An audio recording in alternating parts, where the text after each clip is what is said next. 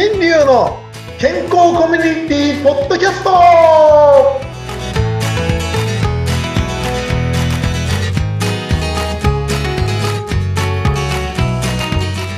フーデミッターフミスターマウスピースこと大橋新流です。フーデミトーフ本当に合ってる？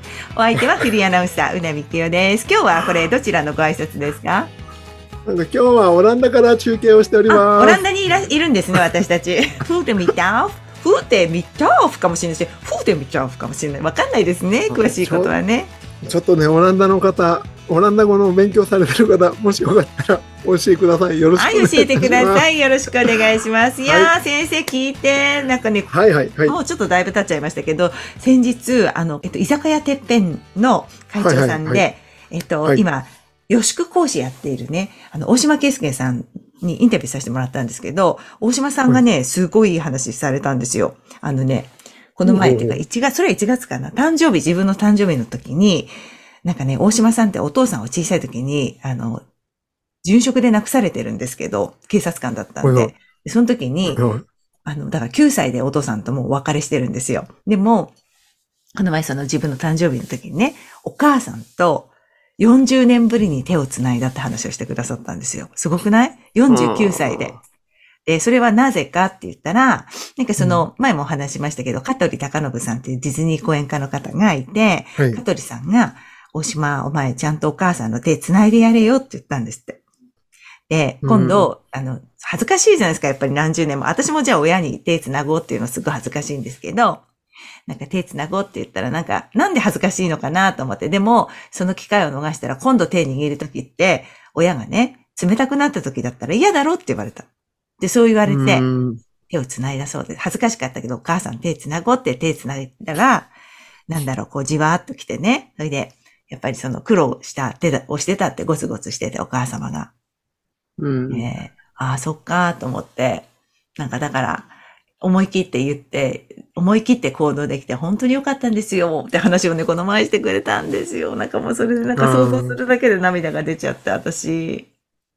いいいい話ですよね。でしょ？本当。なんかうん。うん、なかなかこう、こう自分のプライドっていうかなんか恥ずかしいとか思うけど、でもなんかそういうふうに聞いたらやっぱり大切なご先祖様でもあるし、一番身近な。うんなんか手繋ごうって今度会った時はそうやって言おうと思ったの。先生どうですか？その辺の話って何か思います？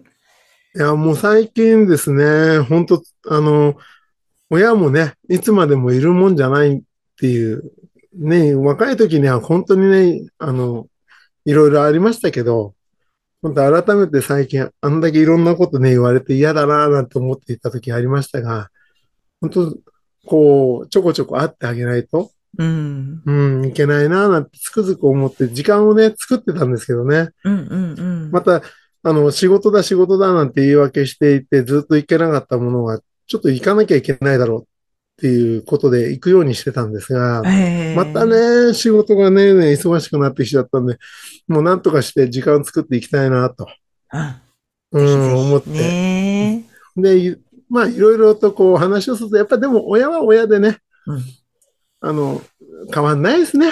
うん。行けばいいけど、もう、どんなにこんな大きくなっても、説教ばっかりですから。元気なのっつって。あんたちゃんとやってんのって。本当にね。んうもう、まあ手をね、つなぐとかっていうのはないけど、本当全然何年も会ってなかったものを、毎月とか、本当週、毎週会いに行けてたんですね、前。本当数、う2年、3年前は。はい。だから、ああ、よかったなと思って、そのたんびにこう、ね、ちょっと差し入れしたりとか、話聞いて、今までのいろんな話を聞けたんですけど、うんうん。またちょっと離れ気味になったんでね、少しずつ、ほん、ほんとなんかこう、行けるときには行く、努力をしないといけないな、なんてそう思いますなんですよね。ね。本当そう思いますね。うん本当にいなくなったときに後で後悔するっていうのはもう、ね、できることしとかないとってつくづく思いましたね。年齢的にそうなんですよね。私たちの世代はね。まあそんなことを考えながらもね、本当なんか、あの、うなみさんもね、なんか僕のご先祖様につああ、いてそうんそうそう。おすごい有名人。そう。あの、調べました、あの後先生との放送を聞いて、そんな有名な方がいるんだと思って、検索させていただきました。そしたらめっちゃ有名人でした。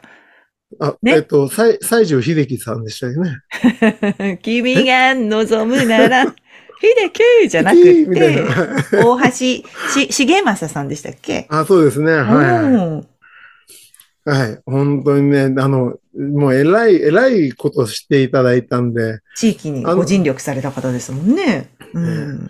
本当にびっくりしましたね。うんうんうんでまあ、本当ね、あの、皆さんの中でね、このお聞きになっている方々の中で、本当になんか自分何を目標にしたらいいのかとか、自分は何のために生きてるのかなんて悩まれている時、もしね、あったりしたら、ご先祖様に聞いてみるっていうのが一番いいと思います。ご先祖様に聞いてみる。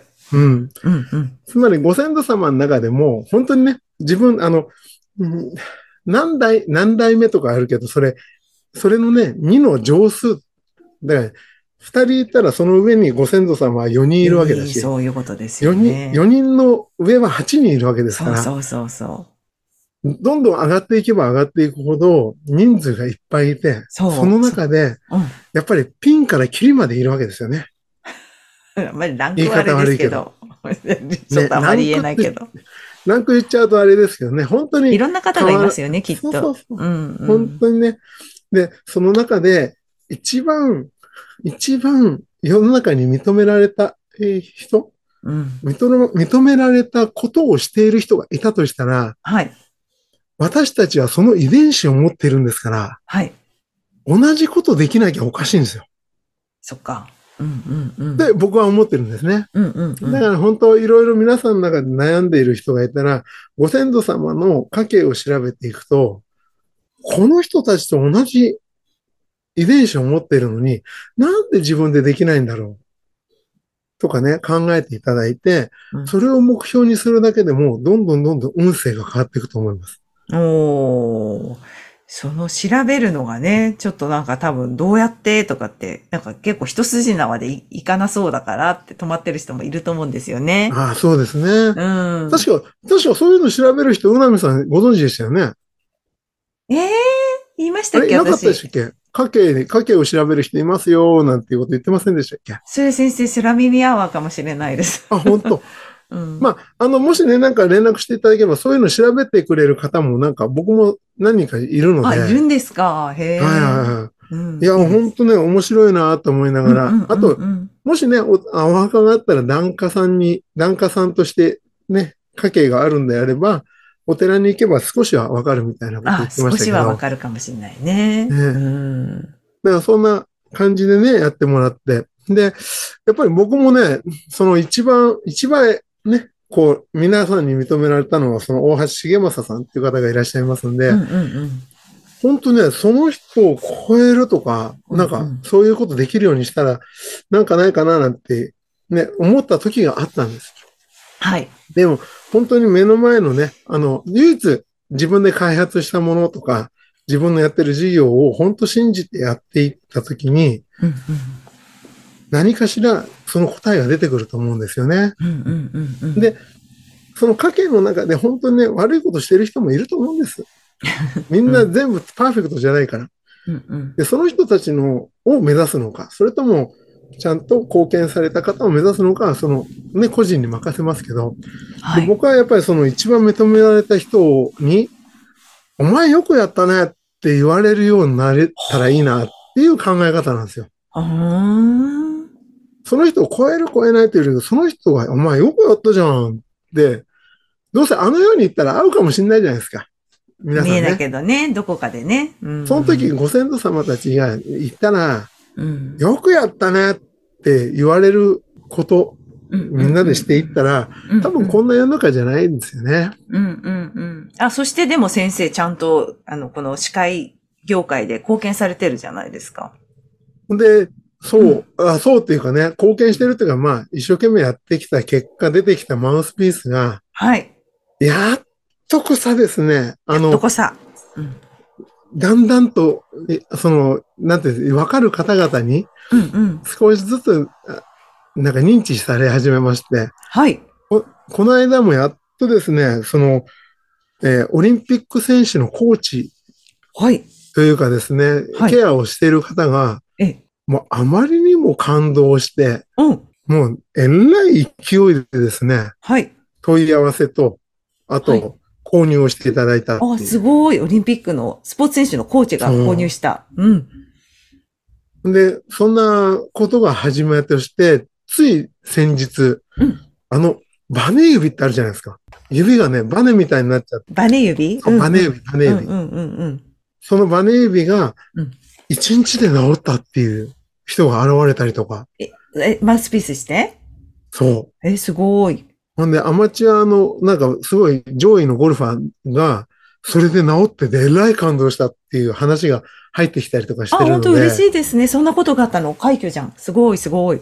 やっぱりこう、だんだんだんだんとうん、本当にいいものは、もう少しずつですけどねうん、急には広がらなかったですが、まあ、2年ぐらい経って、やっぱりみんなに広がりつつあり、貢献できてきたなっていう、そんな気がしますね。やっぱりそれはちゃんと重松さんと通じていて、そしてご先祖様が、新流頑張れよ俺は見てるぞって言ってるのかもしれないですね。ねえ、そうですね。もう、恥ずかしい。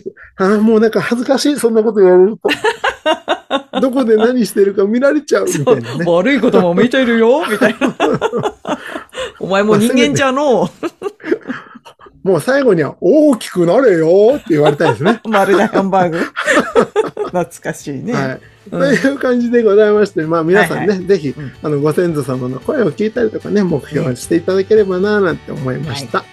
という話で今日は終わりたいと思います。はいよろしいですかね？はい、えー今日はオランダからお届けいたしました。オランダでよかったよね。オランダです。はい、では、トットツインズって本当合ってるのかわかんないな。トットツインズさようなら、また来週。